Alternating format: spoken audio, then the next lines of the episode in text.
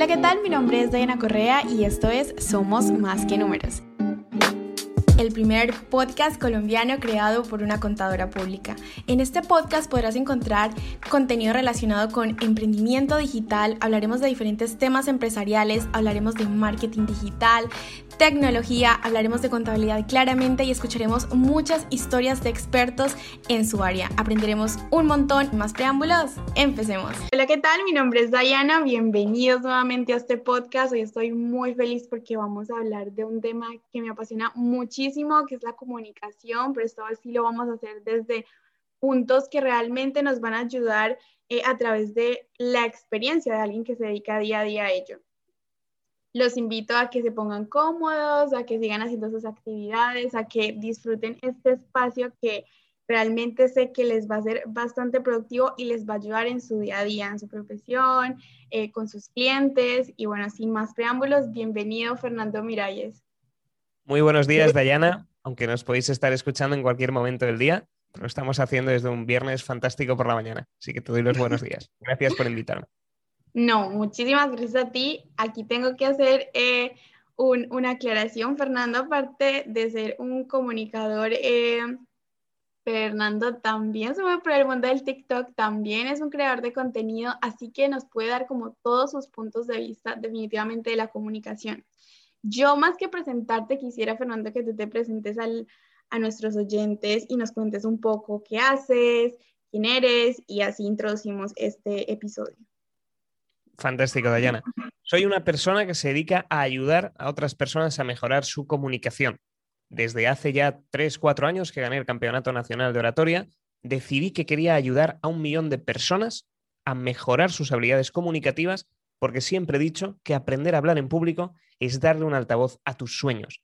Si tú eres capaz de tener las herramientas, la seguridad y la confianza para transmitir bien un mensaje, ¿por qué no ese mensaje interior que todos llevamos, ese aumento de sueldo que queremos conseguir, ese nuevo emprendimiento que queremos comunicar y vender, esa nueva ronda de inversión que necesitamos para poder las facturas y las nóminas de nuestros empleados y seguir adelante en nuestra empresa? Siempre tenemos algo que comunicar y nos faltan esas herramientas. Me propuse a un millón de personas, así que estamos poquito a poquito, una tras una, ayudando. Ah, no, eso está muy bien. Aparte, cuando tú hablas de sueños, creo que ahí ya empatizas con todo el mundo, porque sueños los tenemos absolutamente todos y tienes razón, muchas veces tenemos cosas que queremos transmitir, cosas que queremos vender y sabes que a veces la mayoría de veces son buenísimas, pero nos falta esa parte, comunicar esas herramientas que tú dices y pues nada, eh, para eso estamos para aprender. Realmente yo también voy a ser aquí toda una experta, una espectadora, voy a preguntar muchísimo y, la idea es que todos salgamos de aquí con grandes aprendizajes. Una de las primeras cosas que me gustaría eh, preguntarte eh, y que me, me, enfrento a ello día a día, esa pregunta, ¿no? La diferencia que hay entre hablar y comunicar, ¿no? Porque finalmente no son lo mismo y nadie mejor que tú para que nos cuentes cuáles son esas diferencias, ¿no? Y, obviamente la segunda, eh, la importancia de, de comunicar, ¿no? Totalmente. Hay muchas personas, y esto me lo encuentro siempre en mis talleres, que se creen que por tener más o menos cierto nivel de extroversión y poner, poder comunicar con cualquiera, hablar, soltar ruido, ya son buenos comunicadores. Y esto es falso. Hay gente que es capaz de comunicar incluso con una mirada y en silencio. La comunicación es el proceso en el cual un emisor consigue transmitir a la perfección un mensaje con un punto bien definido a un receptor y que el receptor lo entienda, sea capaz de escucharlo y decir, me ha quedado totalmente claro. La diferencia respecto a hablar y a comunicar es que los comunicadores pueden hablar para comunicar o pueden no hablar y también estar comunicando. Pero no debemos confundir con los que hablan, no siempre están comunicando, porque no siempre ese mensaje se transmite. Entonces hay personas que por su naturaleza empiezan a comunicar, a hablar, a transmitir una serie de palabras y se creen que lo están haciendo bien. Pero estamos encontrando puntos como aportan demasiado ruido a la conversación. Voy a hacer un ejemplo. Eh, bueno, es que mira, el otro día fui con em, y me encontré con aquellos y, y en esos primeros segundos de la misma conversación, tú ya no sabes ni qué te está diciendo. No has sido capaz de generar un contexto que te permita entender lo que la otra persona te está queriendo decir. Y ellos se creen que son buenos comunicadores. Y el resultado final es que si se dedican a ventas, acaban sin tener empatía y no consiguen venderle a su cliente. Si están en una profesión que tienen relación con otras personas, no saben liderar a sus equipos. O incluso en casa, ¿cuántas veces ha pasado y ves a parejas que dicen, oye, es que hablas mucho, pero no me siento escuchado o no siento que estés dedicándome tiempo de calidad? Porque al final no es lo mismo hablar que comunicar. Y la comunicación es el proceso en el cual, insisto, un emisor transmite un mensaje totalmente definido de una forma y medios y en un canal concreto a través del cual el receptor lo va a entender, lo va a interiorizar tal y como el emisor lo quiere transmitir. Si este receptor no recibe el mensaje tal y como el emisor lo está queriendo transmitir, hay un fallo comunicativo y simplemente estamos hablando y no comunicando, Dayana. Wow, qué interesante todo lo que cuentas. Y también me quedé con una parte que, que tienes razón y quería preguntarte, porque eso parece una fórmula mágica de, de, las personas que son expertas en comunicación. Vi hace poco un TikTok donde tú hablabas de mm, la comunicación que tenía, por ejemplo, Rubius, que creo que todos los que estén en España sabrán quién es Rubius. Y si no, pues no sé si la mejor manera de describirlo es... Eh, como, descríbelo tú, porque no, no quiero tampoco liarme. Es el youtuber número uno desde 2012, aunque creo que ya hay otros que tienen como más fama ahora, más impacto. Él fue el que abrió la profesión, el que dignificó la profesión de youtuber y el que le dio visibilidad. De hecho, en Latinoamérica lo deben conocer muy bien porque recuerdo un vídeo que subí hace muchos años que tuvo que ir el ejército argentino a bloquear la entrada al aeropuerto porque esta nueva celebridad llegó a la zona de aterrizajes, de llegadas, y se colapsó. Y tuvieron que evacuarlo, escoltado por el mismo ejército, porque las calles estaban cortadas de fans. Impresionante. Y este chico, lo que le sucede, que es un magnífico comunicador, tiene una serie de técnicas que si las corrigiera, seguramente fuese muchísimo mejor comunicador. Y a él le sucede que, como está tanto tiempo en directo, en una conversación más casual, hace muchísimas multillas.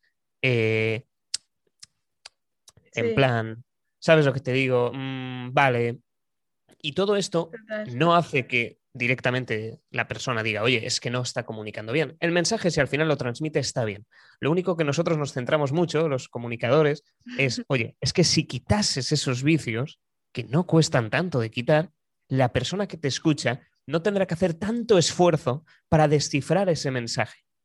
Y al final, atendiendo a muchísimas partes antropológicas que demuestran que la audiencia es por naturaleza vaga, el ser humano es vago y tendemos a ir hacia lo cómodo. Y no queremos hacer tanto esfuerzo cerebral, porque así estamos entrenados, queremos hacer lo que más esfuerzo y calorías nos ahorre. Si reducimos esos ruidos, la audiencia lo va a entender muchísimo mejor y seguramente el ruido tuviese muchísimo más impacto del que ya, por supuesto, tiene, nadie lo duda. Totalmente. Y cuando yo me refería como a esa fórmula mágica y justo ese ejemplo que tú pones de las muletillas, del em, yo siento que me pasa mucho a veces, pero quisiera saber si eso tiene definitivamente que ver con qué tan clara tienes tus ideas, porque finalmente si tú tienes claras tus ideas totalmente como que eh, en tu cabeza todo lo que quieres transmitir, pienso que pasa menos. Pero cuando te ves en una situación en que la respuesta es automática, en que es una, es una conversación casual como esta, pienso que pasa. Pasa cuando, cuando no tienes eso tan claro. Entonces no sé si existe una técnica. Yo vi un video tuyo que decía como, oye, cuando digas eso, un trata de decirle a tu cerebro, eh, no. Pero cuando ya estás, o sea, ahora en este podcast, que seguro me pasará en algún momento, ¿Cómo haces tú en ese momento? Porque es, es complicado, pienso yo, para personas que no, no lo tenemos como tan claro en, en nuestro día a día. Hay distintas técnicas. La primera de todas es algo que creo que recomendé en un vídeo, pero si agarras tu teléfono y cuando tengas que enviar un audio, algo que hacemos todos los días, le das a grabar. Empiezas a transmitir el audio. Y en el momento en que detectes que has dicho un, eh, un vale, un o repites palabras como un bueno, bueno, pues lo que te decía, borras el audio. Entonces, lo que tratamos de forzar con esta pequeña técnica que es muy sencilla y que podemos aplicar muy rápido, es entrenar a nuestro neocórtex, a la parte del cerebro racional, a que identifique algo que no identificaba antes, porque la única forma de corregirlo es ser conscientes de que estamos cometiendo esos errores lingüísticos, esos vicios. Si nosotros decimos, oye, estoy cometiendo muchos es, o digo mucho vale, a mí me pasa una que a nivel casual, en relaciones que no son de un modo de concentración fuerte, el sabes, un sabes de validación. Soy consciente y lo trato de corregir. Cada uno tiene su muletilla y la aplica en distintas formas. Esto en mis talleres explico muy bien cómo piensa. Hay dos tipos de cerebros principalmente, entonces identifico cada uno de ellos y doy técnicas clave para cada uno de ellos. Pero lo primero sería grabarte los audios y sobre todo, algo que funciona muy bien es grabarte en vídeo. Una de las mejores cosas que alguien puede hacer hoy es agarrar su teléfono, colocarlo, hacer un discurso de un minuto, dos minutos y si quiere, subirlo a redes sociales y si no, se lo guarda en una biblioteca privada con fechas. A lo largo del año, esa persona va a estar comunicando y todos los días va a guardar su pequeño discurso. Puede ser sobre lo que quiera, sobre por qué la tostada siempre se cae al suelo por el lado de la mantequilla, por qué cuando tienes un buen día al final siempre pasa algo que lo puede cambiar todo y gira todo tipo telenovela y sucede algo malo, o por qué te enamoraste de la persona de la que te enamoraste. Cualquier historia. Al final, comparas tu discurso del día 1, por ejemplo, 1 de enero de 2021, con el 1 de enero de 2022. Y el cambio es exponencial, es drástico. Si ya lo subes a redes sociales, la gente va a vivir ese cambio, tú te vas a motivar viendo los resultados y eso es fantástico. Y si no, simplemente para tú tener una vía de autoanálisis y de poder proyectar a futuro un plan de acción, vale oro. Y son dos técnicas muy sencillas, totalmente gratuitas y que cualquiera pueda empezar gracias a un dispositivo que tenemos todos en el bolsillo. Es grabarse tanto los audios como los vídeos. Otro de los puntos que no he mencionado y es importante es que cuando tú estés grabando, tienes que estar escuchando activamente si tienes muletillas, cuáles y por qué. Y a partir de ahí, en el momento en que tú seas consciente de ostras, yo es que hago las muletillas justo después de una acción o cuando termina la frase, tengo que respirar y en lugar de respirar, hago eh, y sigo hablando. Entonces, esto sucede muchísimo, tienes que analizarlo y poco a poco el objetivo es reducir el número de muletillas que decimos en cada vídeo. Y al final acabarás sin hacer ninguna. Wow.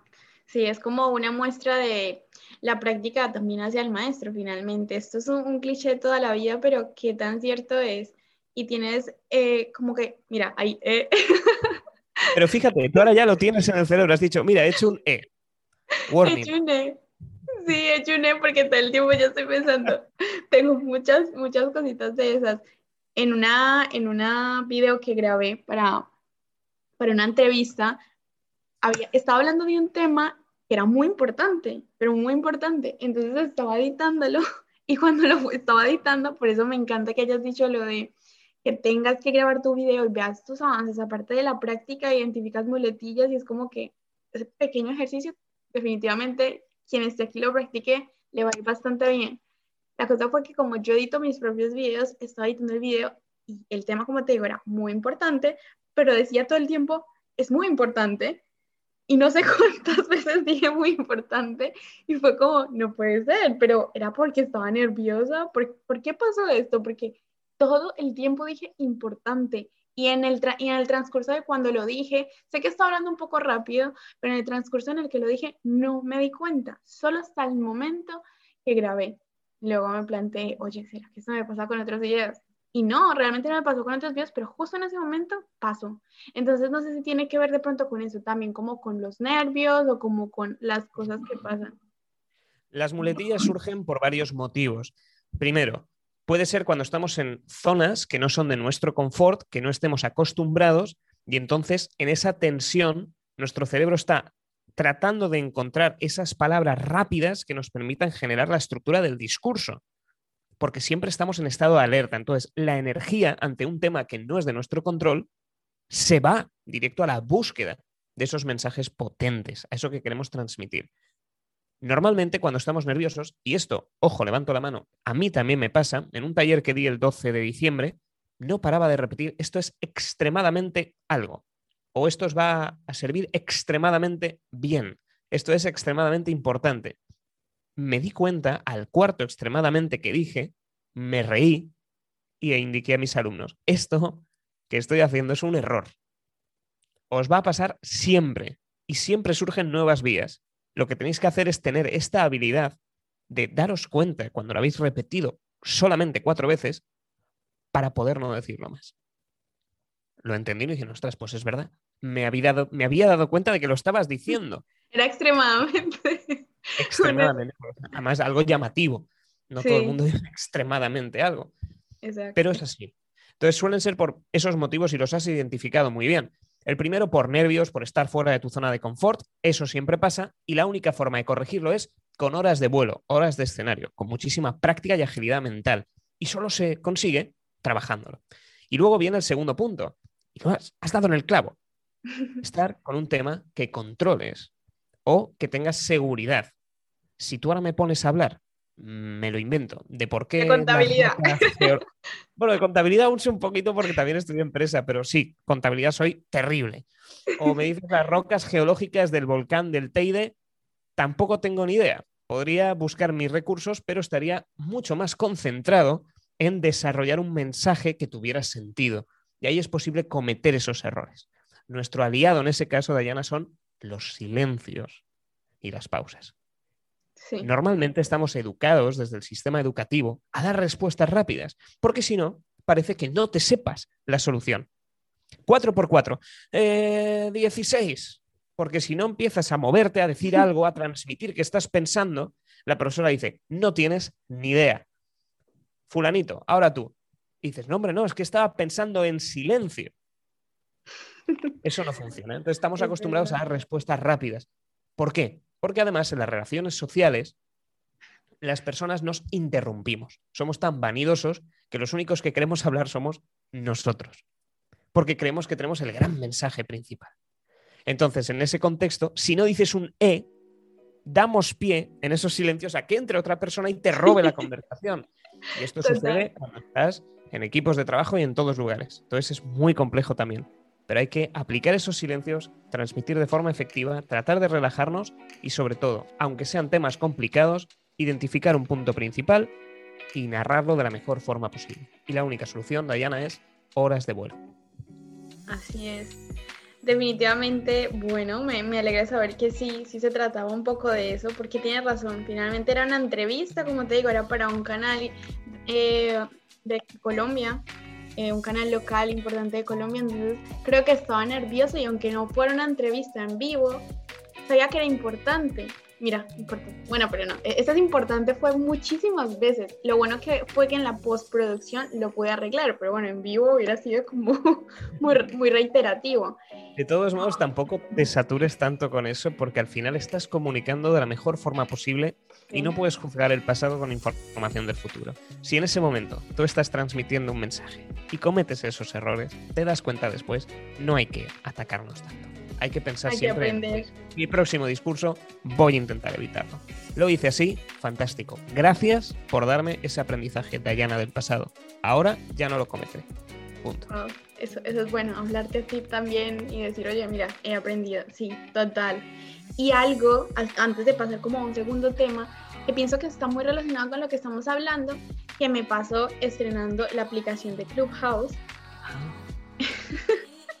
es que cuando estamos en España, bueno, ya estamos un poco como en primavera, la verdad no tengo muy bien identificada la, la temporada en la que estamos porque van a hacer un poquito de frío, un calor, también la zona, Valencia, donde estamos, pero hablar muy rápido también, porque hablar muy rápido y quedarse sin aire, ¿no? Entonces, a veces pasa también, decía como, me decían como, no, pues también es como el clima, como que acorta, ¿no? En los pulmones y tal.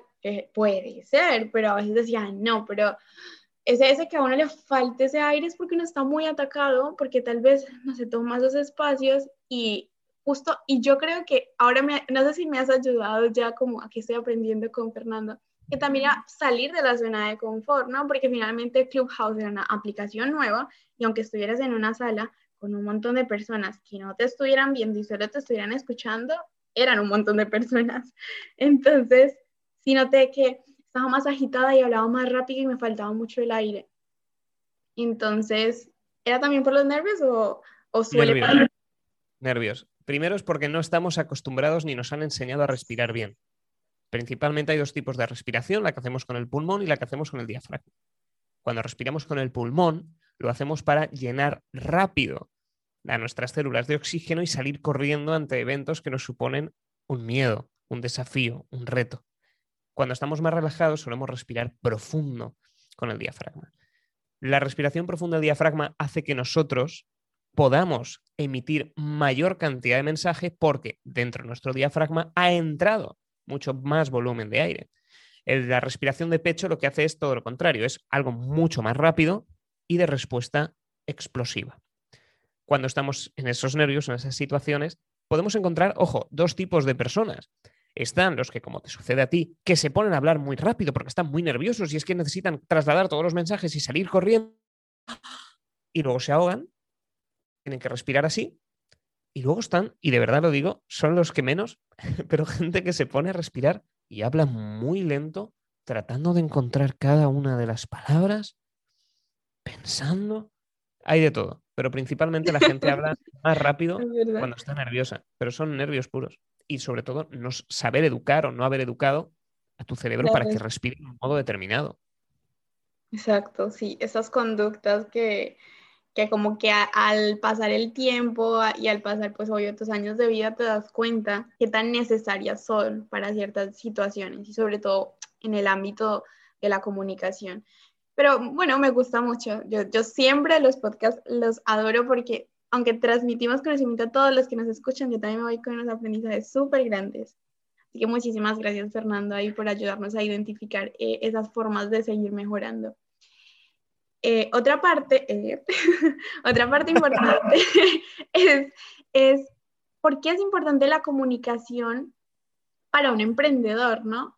Todos nos relacionamos con, con personas a quienes queremos vender nuestra idea, ya se nace la necesidad muchísimas veces de que como creadores de algo comuniquemos esto a través de un canal que puede ser gratuito, como son las redes sociales, y ya finalmente luego, a lo mejor cuando llevamos cierta trayectoria, o por lo menos cuando nos posicionamos en cierto punto, ya empiezan a salir conferencias, ya empiezan a salir charlas, talleres, inclusive, y ahora aunque sea en el ámbito virtual, finalmente, eh, y tú también nos puedes también eh, orientar en ese aspecto, porque dicen, ah, bueno, pues es virtual, es que aún más importante, porque no estás cerca de esa persona y, y la estás viendo durante todo un tiempo en, en, la pantalla. Y pienso que también hay, hay muchas cosas, porque en este video no nos están viendo, pero Fernando todo el tiempo también está comunicando y yo también estoy aquí moviendo mis brazos sin que me, que me vean.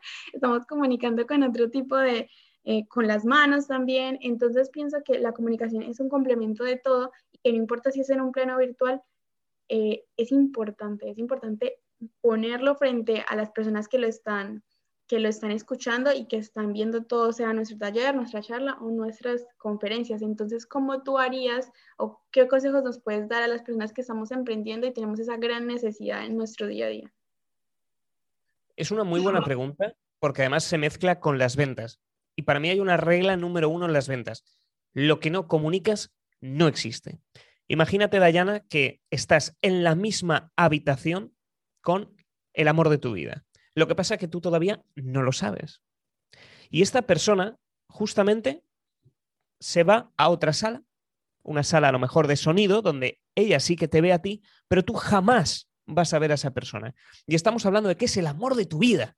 Y lo tienes ahí, a tan escasos dos metros de distancia, y solamente os separa un pequeño muro si ese amor de tu vida no entra a la sala y te saluda, tú jamás vas a darte cuenta de que esa persona, el de verdad amor de tu vida, la persona que te haría más feliz, estarías más a gusto, con quien podrías ser tú y crecer en equipo, está a tan solo dos metros. Si no entra y te saluda, tú no te das cuenta, no reconoces que ahí está el amor de tu vida te vas de la sala, te vas del evento, vuelves a tu casa con una sonrisa, el evento lo has disfrutado, pero has perdido la oportunidad de oro de conocer a esa persona mágica que puede cambiar en todos los aspectos tu vida entera.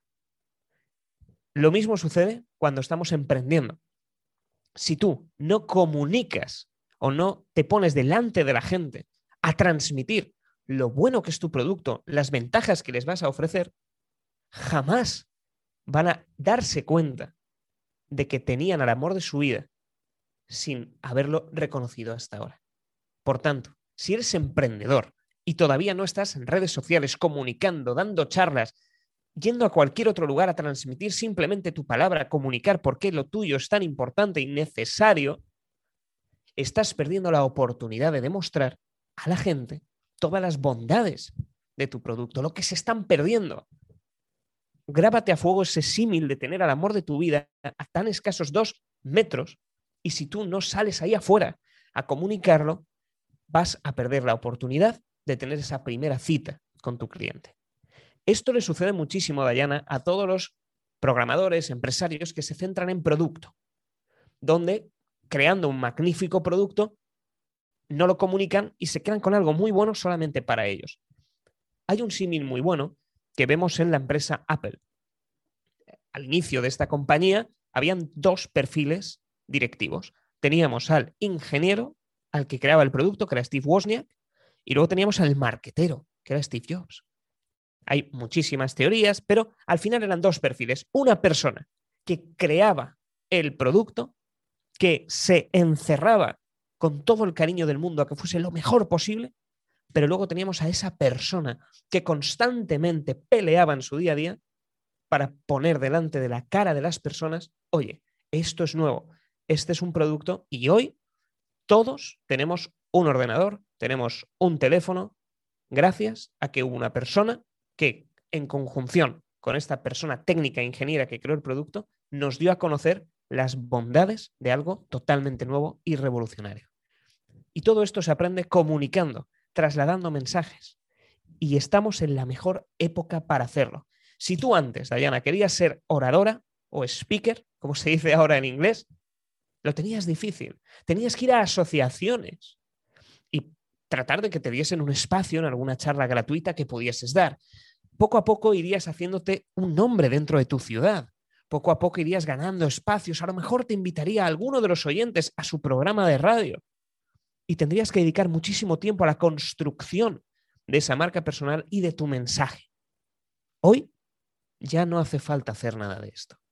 La tecnología nos ha permitido que podamos ser oradores con un teléfono, que nos permitan agarrar el móvil, abrir una aplicación como puede ser Instagram, Clubhouse, TikTok, Facebook, YouTube, lo que sea, y ponernos a transmitir en vivo esos mensajes internos, aquello que queremos comunicar, lanzarlo al mundo, tan solo haciendo clic en un botón, esperar el tiempo que dure tu intervención, pausar el vídeo y darle a publicar. En ese momento te has convertido en un orador del siglo XXI, porque va a haber personas en sus casas o en el camino al trabajo, en lo que sea, que van a poder visualizar lo que estás comunicando. Y esto hace que el mundo quede pequeño, porque estamos pudiendo emitir un mensaje, por ejemplo, nosotros en la costa levantina, en España, a persona que nos escucha en Chile, en Colombia, en Venezuela, en México, en Estados Unidos, en Corea del Sur, en cualquier lugar. Y hoy estos mensajes son capaces de llegar a muchas personas, con la ventaja que hoy, si agrupamos un nicho, que sería un grupo de personas concreta y que les guste lo que haces, ya no hace falta encontrarlos en una misma ciudad. Ahora el nicho es global y puedes llegar a muchísimas personas a la vez transmitiendo tu mensaje. Por ello es fundamental, y resumiendo este punto, que como emprendedor desarrolles habilidades y cualidades comunicativas porque tienes que mostrarle el amor de tu vida al cliente, que es tu producto o tu servicio, y además tienes que hacerlo en buenos términos, para que le llegue lo más claro posible y tu mensaje y sea muy conciso, que no haya dudas de que efectivamente ha encontrado a ese amor de su vida. Wow, siempre nos dejas esas, esas grandes enseñanzas y como esas grandes reflexiones. Y mientras dabas tu, tu relato y, y la explicación por lo menos de Steve Jobs, y de la persona que se dedicaba al producto, yo, dijo, yo, yo pensaba, bueno, ¿y qué tan poderoso hubiese sido si esa persona que desarrollaba el producto también se, se hubiera lanzado a la aventura de comunicar. Pues sería impresionante porque no solamente comunicaría la parte que, que todos eh, escuchamos y hemos escuchado de Apple y los que amamos a Steve Jobs, eh, eh, digamos que de alguna manera obviamente lo amamos por todo, todo lo que hizo. Sin embargo, tal vez esa parte también de, del producto es algo que también podría haber apasionado y empatizado con las personas que se dedican a ello, que es lo que nos pasa a muchas personas que crean contenido, por ejemplo, en tu caso, como comunicador, que ahorita estaba revisando tu, tu TikTok y felicitaciones, no había visto que ahora estabas en 156 mil. Eh, porque cuando te empecé a seguir, cuando te empecé a seguir, creo que todavía no llegaban ni siquiera a los 50 mil. Muy probable, ha crecido muy rápido. y luego miré y yo dije, guau, pues lo que tú dices de esa magia del mundo digital y ahí sí coincidimos totalmente en esa manera de pensarlo y es qué tan mágico es poder conectar con personas de todos los lugares del mundo, inclusive desde tu casa.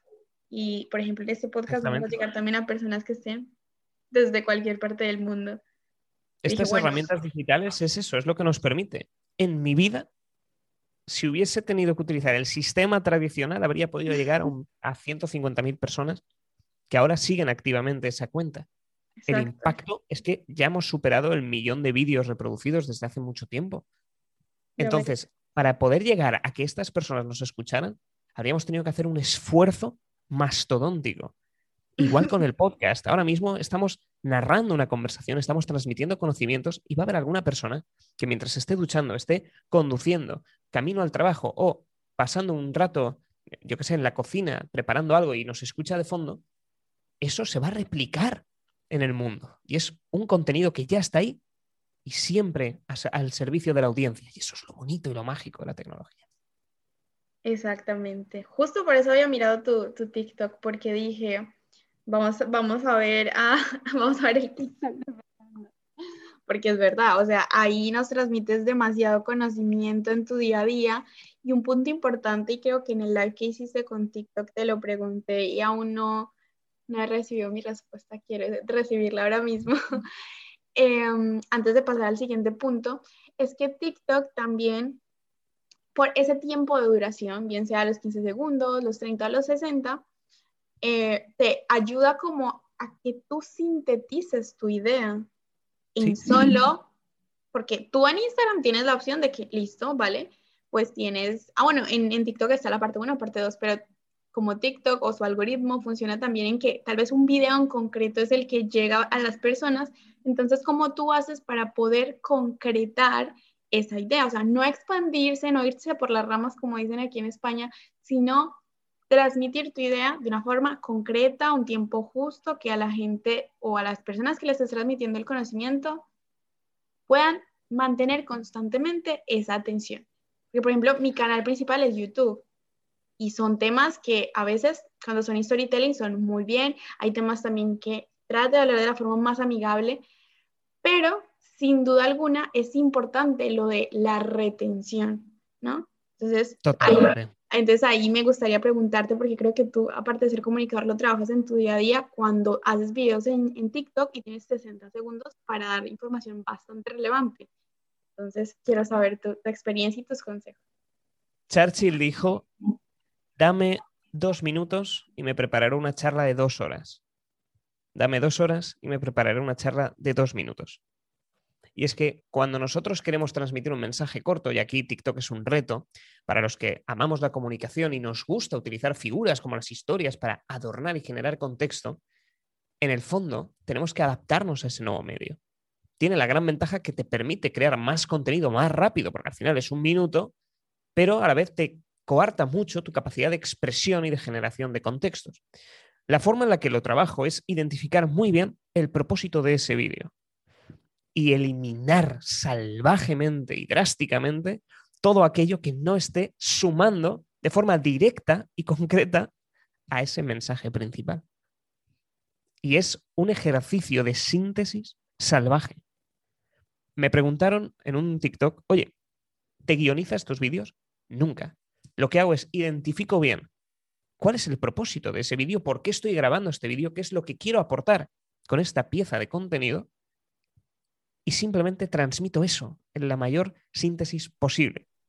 Hay veces que esos vídeos, luego, para aportar mucho más valor, tienes que extenderte en otro tipo de foros, como podría ser YouTube o en una charla presencial, y dar más contexto, historias, ejemplos. Ahí TikTok se queda corto, pero tiene esa parte bonita, que es que si tú quieres desarrollar tu capacidad de síntesis y no irte por las ramas, como decía Dayana, vete a TikTok. Oblígate a estar comunicando tan solo un minuto. Ahí se, aplica lo, ahí se aplica lo que tú decías de la nota de voz con TikTok. Vuelve y graba. Exacto. ¿No? Y es así. Y luego, sobre todo, identificar bien cómo puedes aportar ese valor en cada uno de los vídeos. Cuando me preguntan, oye, ¿cómo has crecido tanto en YouTube? Y digo, mira, o sea, en TikTok, lo que hago es constancia y dedicación en mi horario, hago mi arquitectura semanal, cuando diseño los espacios que voy a dedicar a cada cosa en mi semana, bloqueo dos horas a TikTok diarias. ¿Por qué? Porque analizo todos los comentarios, respondo, respondo también muchísimo en Instagram, leo las tendencias de lo que me están pidiendo y selecciono los vídeos que más les puede aportar valor. Eso es un proceso de análisis, síntesis y concreción que me permite identificar los puntos que más van a valorar y que tengan un consumo máximo de un minuto. Y a partir de ahí es cuando lo grabo, los edito de una forma sencilla dentro de la misma aplicación para recortar el punto final donde estás pausando el vídeo o si al inicio tienes un pequeño espacio de tiempo para respirar y arrancar, les colocas la música y punto. Pero sí que hay que tener esa disciplina en no fallar en tu propósito. Pero es que al final, como todo emprendedor, si tú tienes un propósito y una misión, en mi caso ayudar a un millón de personas a comunicar mejor, hay que hacerlo. Y es algo que motiva y tienes que sacarle tiempo. Wow, sí, bueno, el millón ya, ya en esa proyección, en esa planificación que he hecho, has tocado también temas súper apasionantes que son cómo distribuyes tu tiempo, cómo planificas tus espacios, pues finalmente, y la suma de la constancia claramente, finalmente ya vas para allá. o sea, como si lo logras este año. Así que nada, felicidades Fernando por, por ese logro y tienes razón. TikTok puede ser una muy buena herramienta para, para tratar de sintetizar aún más y tú, como tú dices, eliminar de pronto lo que no aporte a esa conversación. Nos vamos a una parte así ya como yéndonos al torno de, de finalizar la, el podcast, que claramente va a ser muy importante para, para las personas que nos escuchan, que son contadoras públicas, que se dedican a lo mismo que yo y que se nos hace muy necesario y muy importante. Y casualmente en nuestra universidad, bueno, en la mía sí me enseñaron comunicación oral y escrita.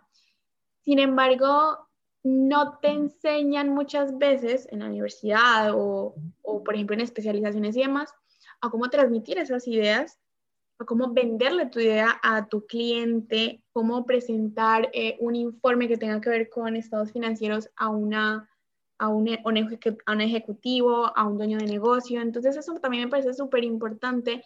Y como tú dices, a veces cuando describías la parte de producto y comunicación, me pongo a pensar, bueno, a lo mejor cumpliríamos a veces un, una parte de ese que está ahí en el producto y el producto finalmente pues es todo lo que viene a ser la parte de, de la empresa, ¿no? Los números de la empresa.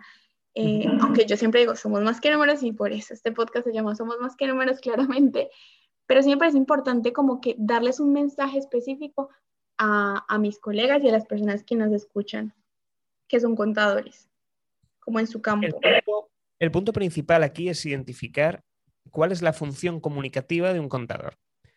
Un contador o contable lo que está haciendo es analizar muy concretamente una serie de puntos partidas de entradas, ingresos, gastos, proyecciones, una serie de ratios que para una persona, para el cliente final, pueden ser o no, dependerá, complicados. Normalmente suele ser un mundo que si no estás dentro del tema de las finanzas, son complicados, son complejos.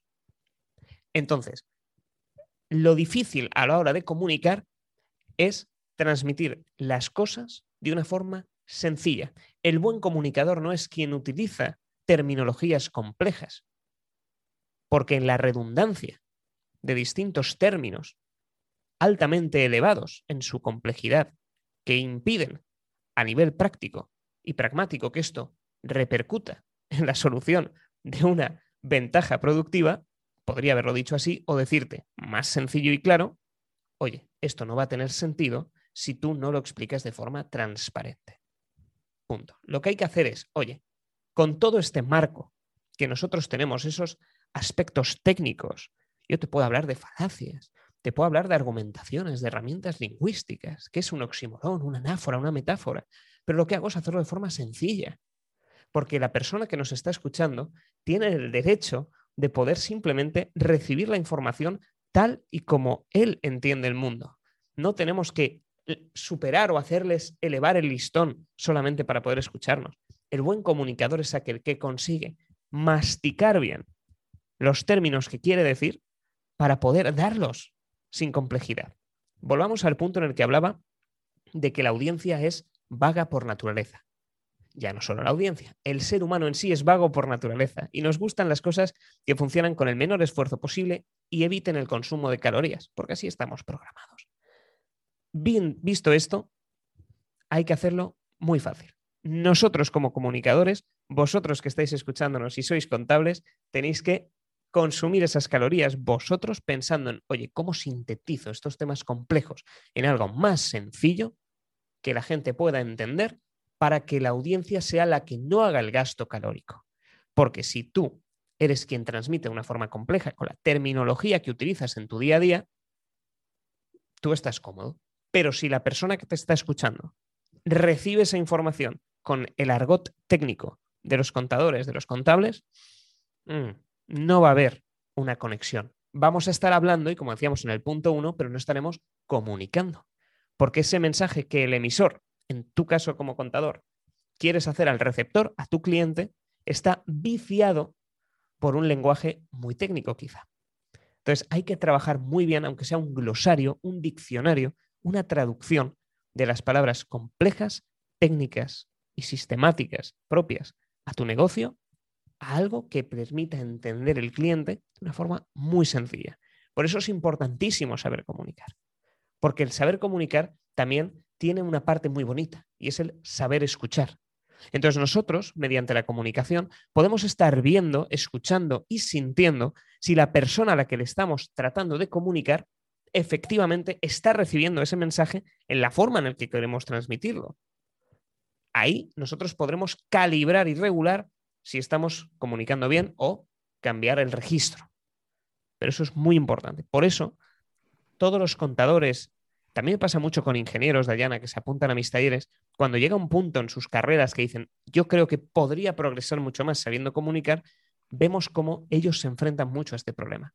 Dicen, me voy a centrar en tratar de sintetizar y de simplificar este mensaje que quiero transmitir porque sé que a la dirección, al management, me va a ir mucho más fácil esa transmisión y por tanto me considerarán como un buen traductor y que estoy en ambos mundos. Esa es la clave. Desarrollar esas herramientas lingüísticas y ese aprendizaje del saber comunicar te va a permitir como contador no solo liderar mejor a tus equipos con tus compañeros de trabajo, sino de cara al cliente y notarás resultados sí o sí. Así es. Y creo que eh, esa es como la fórmula mágica. Muchas veces buscamos muchas respuestas o muchos lugares como ¿dónde, dónde podría yo o cómo podría yo y nos damos cuenta que la solución es sencilla, comunicar de forma sencilla y cuando tú dices eso, darlo masticado, eh, hablarle a la persona desde lo que él percibe, desde lo que él les ha enseñado eh, en su día a día me parece súper importante y pienso que sí funciona bastante bien. Así que yo pienso que lo has descrito de una forma súper resumida y, sintetizada. Así que muchísimas gracias por ese consejo y pues yo creo que aquí has motivado a más de uno a que trabaje en eso, que salga de su zona también de confort y de que no hablemos de nuestra profesión simplemente, sino de cómo lo hacemos, por qué lo hacemos y, y en un lenguaje amigable.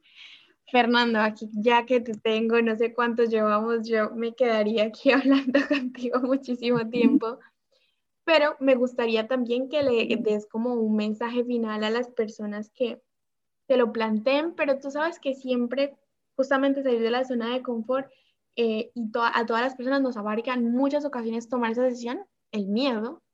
El miedo es algo que está ahí siempre en cada situación, el miedo a comunicar, el miedo pasa mucho y, esto me lo preguntan muchísimo y se me había escapado, estudiantes de contaduría pública o personas que simplemente están, digamos, buscando una experiencia laboral, no tienen experiencia, por ejemplo, en su mundo laboral, en esa entrevista de trabajo. Y yo pienso, honestamente, en los trabajos que he tenido, por ejemplo, en España, que no es mi país, eh, que, la, que la capacidad de comunicar mis ideas, tal vez mi trayectoria, y aunque no tenga la experiencia absoluta en los cargos que haya, digamos, de alguna manera aplicado, pienso que eso también fue una clave súper importante para haber logrado ese sí, sí quiero trabajar contigo.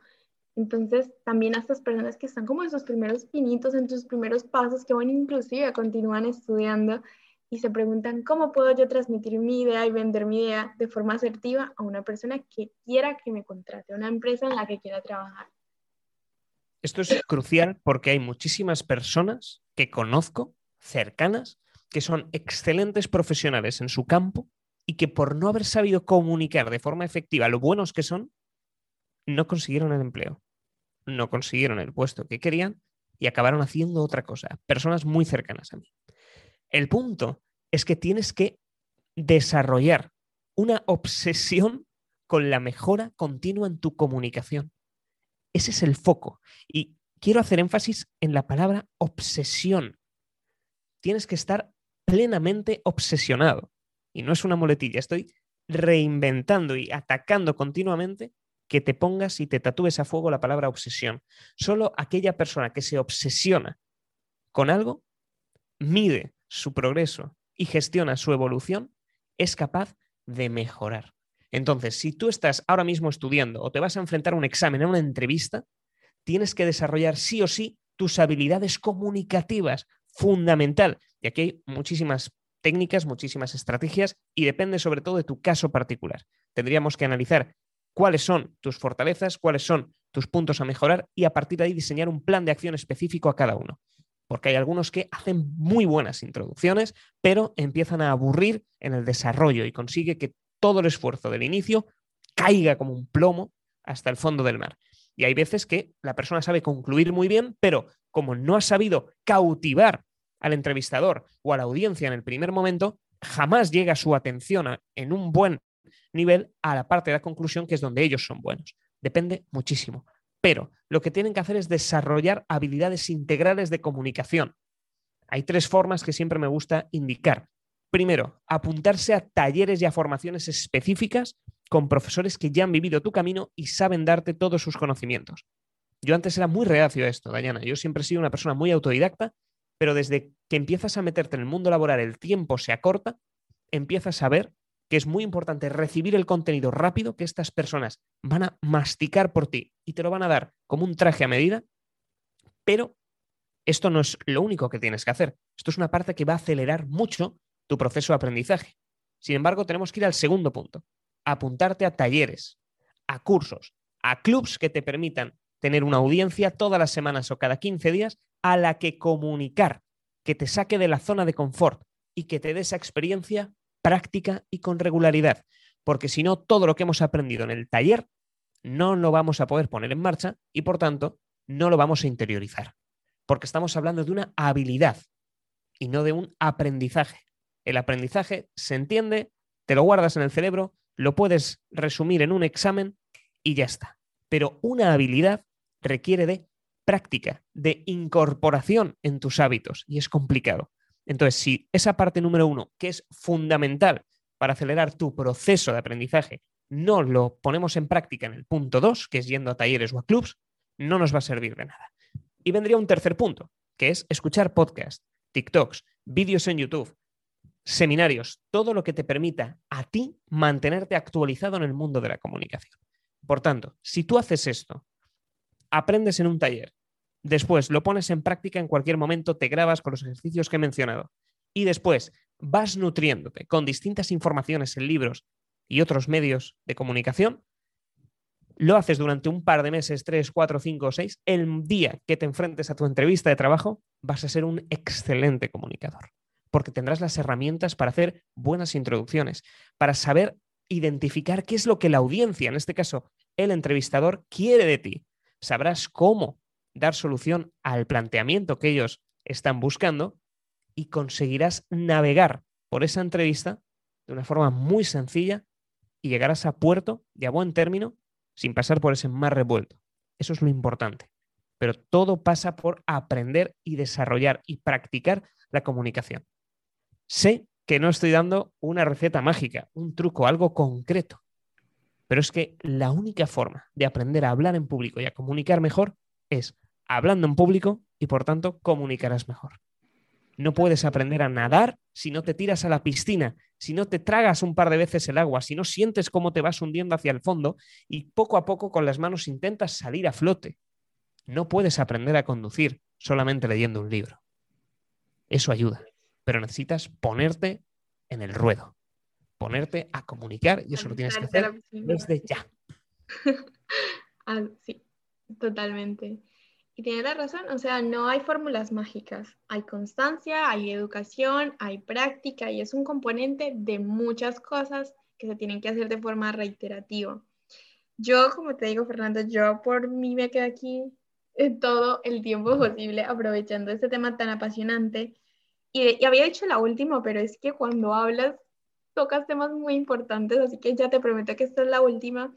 Y como lo hemos enfocado todo también a personas que, digamos, de alguna manera no se plantean comunicar y luego lo hacen por necesidad, luego ya se dan cuenta que esas son habilidades que deben tener en su día a día, pues bueno, nos lanzamos a la piscina, empezamos a comunicar sin haber estudiado pues comunicación ni, ni nada por el estilo, ¿no? Que no es nuestro día a día, pero que sí es necesario.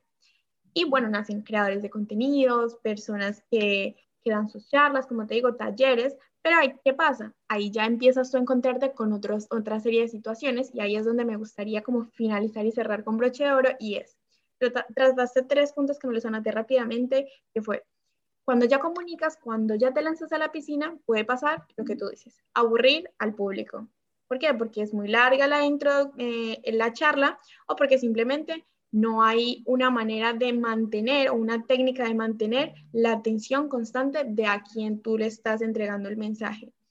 Y la forma de impactar, sobre todo en redes sociales, en esos primeros segundos, que nos lo dicen muchos. Y tú ya como que de tantos comerciales y de tantos videos que ves, ves que algunos tienen su técnica, a unos les funciona, a otros no sé por qué no, pero me gustaría esas dos cosas. ¿Cómo lograr mantener la atención del público sin aburrirlo como esa constante, sé que hay técnicas, yo también he visto bastante videos de eso, pero nada mejor que escucharlos de ti y esos mensajes que impactan en la primera vez, que también tú eres muy bueno en TikTok. Ahí la primera, las primeras frases que dices, ya me voy a, a escuchar todo el video y me voy al perfil de TikTok de Fernando. Pues mira, hay muchísimas técnicas que se pueden aplicar, no hay solo una, entra en el tono de la voz, la estructura del mensaje, las distintas técnicas de llamadas de atención, cómo interactúas con el público, es un mundo enorme y todo esto profundizo muchísimo en mis talleres. El próximo 6 de marzo tengo un taller que ya se han vendido todas las plazas y el 24 de abril todavía quedan la mitad, ya hay 10 que están reservadas y quedan solo 10. Ahí en ese taller son cuatro horas intensivas donde te explico todo eso al detalle. Vamos a controlar la voz, vamos a controlar cómo hacer introducciones que dejen a la audiencia con la boca abierta y con ganas de saber más lo más importante, vamos a saber desarrollar una estructura que permita que la persona que nos esté escuchando no pierda el hilo en ningún momento y trabajemos distintas técnicas de llamadas de atención durante la transmisión de ese mensaje para que siempre estén cautivadas. Y por último, veremos cómo concluir de forma eficaz con tres técnicas que aplico desde que gané el campeonato nacional y que me sirven muy bien para poder siempre conseguir la acción que me he propuesto conseguir de la audiencia veremos también cómo identificar a nuestro público, veremos cómo movernos por el escenario, cómo mirar, cómo todo, todas las técnicas en cuatro horas con mucho ejercicio práctico. Entonces, si hay alguno que quiera aprender todo esto en profundidad, le invito a que se apunte a uno de mis talleres y después que lo ponga en práctica en la parte número dos, con clubs y técnicas. Oh, pues, aquí ya tenemos la parte, la parte que decía, que decía Fernando. O sea, aquí nos ha vendido de una manera eh, ¿cómo se dice? Exitosa, sí, su, curso, su, su mastermind o, o, toda esta formación que nos puede entregar, porque finalmente si lo escuchamos hasta el final nos damos cuenta que definitivamente sabe de lo que habla y nos puede ayudar muchísimo. Así que sí, pienso que como que te resumí el curso sin querer, o sea, tienes muy bien identificadas las, las necesidades que tenemos las personas que estamos en un día a día tratando de comunicar nuestras ideas, nuestros productos o bueno, a personas en sí, en cada comunicación yo creo, y eso que te pasa a ti, y cada vez que comunicas, cada vez que hablas con una persona, perdón, quieres comunicar algo, quieres impactar a esa persona, o sea, no digo que siempre, pero como que si, si hay la oportunidad, que se dé, ¿no? Entonces... Siempre, porque en esta vida, Dayana, o impactas o comunicas tú, o te impactan y te comunican. Entonces, nosotros tenemos que ver si estamos queriendo transmitir un mensaje, siempre que sea ético, positivo, al resto. Si no, nos están vendiendo, nos están comunicando siempre. Las empresas telefónicas siempre nos llaman y nos intentan comunicar su nueva oferta. ¿Y por qué no llamas tú? Me pasó, me llamó un chico del banco el otro día y me dice, Fernando, ¿quieres un nuevo Skoda de renting del banco? Acabé vendiéndole yo el taller. Dije, no me vas a vender tú. ¿Por qué? Porque tú me estás ofreciendo un producto del que te van a dar una comisión, no me aporta valor, tú ni te lo crees por la forma en la que él lo estaba comunicando, ni se lo creía, sabía que no era bueno. Entonces acabé la vuelta y que... hace falta aprender a comunicar y a vender. Y ahí estuvo. Pero es que en esta vida o comunicas o te comunican. Y siempre que lo que hagas sea bueno, honesto, sincero, vas a tener que comunicarlo. En mi caso, como decías, tienes la audiencia muy bien identificada. Sí, porque por mis talleres presenciales y online ya han pasado más de 2.000 alumnos. Entonces, sin contar los que puedes tener en TikTok o en redes, que eso no los cuento, pero los que son los talleres, talleres en directo, más de 2.000 personas que han pasado por mis formaciones. Entonces, de todas estas 2.000 personas, sé perfectamente cuáles son las necesidades de la mayoría de las personas y cómo ese proceso formativo les ha cambiado la vida. Y eso lo he vivido. Entonces puedo hablar con confianza y con toda la tranquilidad de que ese proceso, ese taller funciona, gusta y cambia vidas. Así es. Si no, ya te digo que yo cuando estabas hablando identifiqué, porque como te digo, hay etapas, cuando no te lanzas a la piscina y cuando ya te lanzas a la piscina. Entonces, como que defines dos puntos y luego dices, oye, mira, es que lo tengo todo en mi taller y yo, pues bastante bien. Fernando, mm, tú hablaste también de, del tema de que no lo mencionamos al inicio, pero que eres campeón de España, que tienes 11 premios, que tienes una guía también que puede ayudar a las personas, estás en TikTok y aparte tienes tu curso.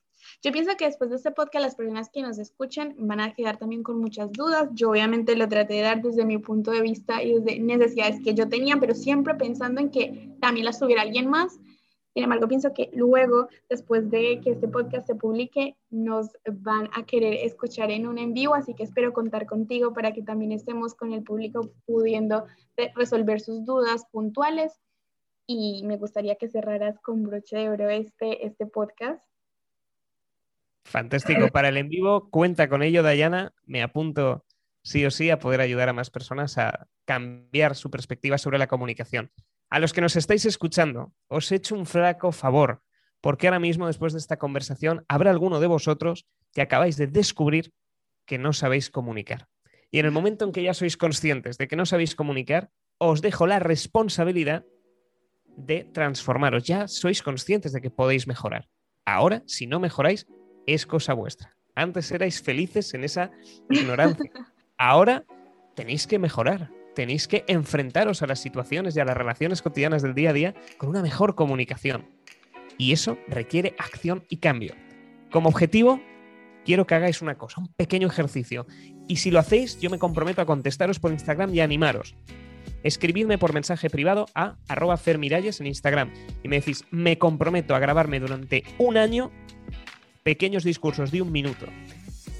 Y ya veré cómo justo 365 días después, ya seré otro comunicador diferente. Ahora seré muchísimo mejor, mucho más claro y mucho más, resumiendo la palabra, una persona que impacta.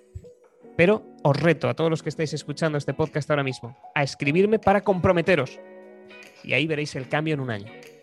No, genial, eso te iba a decir que dónde te podían seguir, cuáles eran tus canales principales de comunicación. Ya lo has, dicho Instagram, si quieres lo repites Instagram y, y, y, LinkedIn iba a decir, y TikTok. y ahí si alguno quiere más, más información me podéis seguir en sabercomunicar.com, que ahí está la página web y ahí tiene los enlaces a todos, a los talleres y mi contacto personal. Genial. Fernando, agradecida contigo por tu tiempo, que es un recurso valioso, por este tema tan importante para todos, para todos. Yo creo que es muy importante, empresarios, personas, eh, que no es en el mundo empresarial, pero que de alguna manera necesiten comunicar sus ideas. Así que mil gracias y pues nada, los que nos escucharon ya saben que tienen ah, un resto de episodios por recorrer, contenido totalmente gratuito y nos vemos en la próxima con un invitado que impacta como, como Fernando. Hasta luego chicos.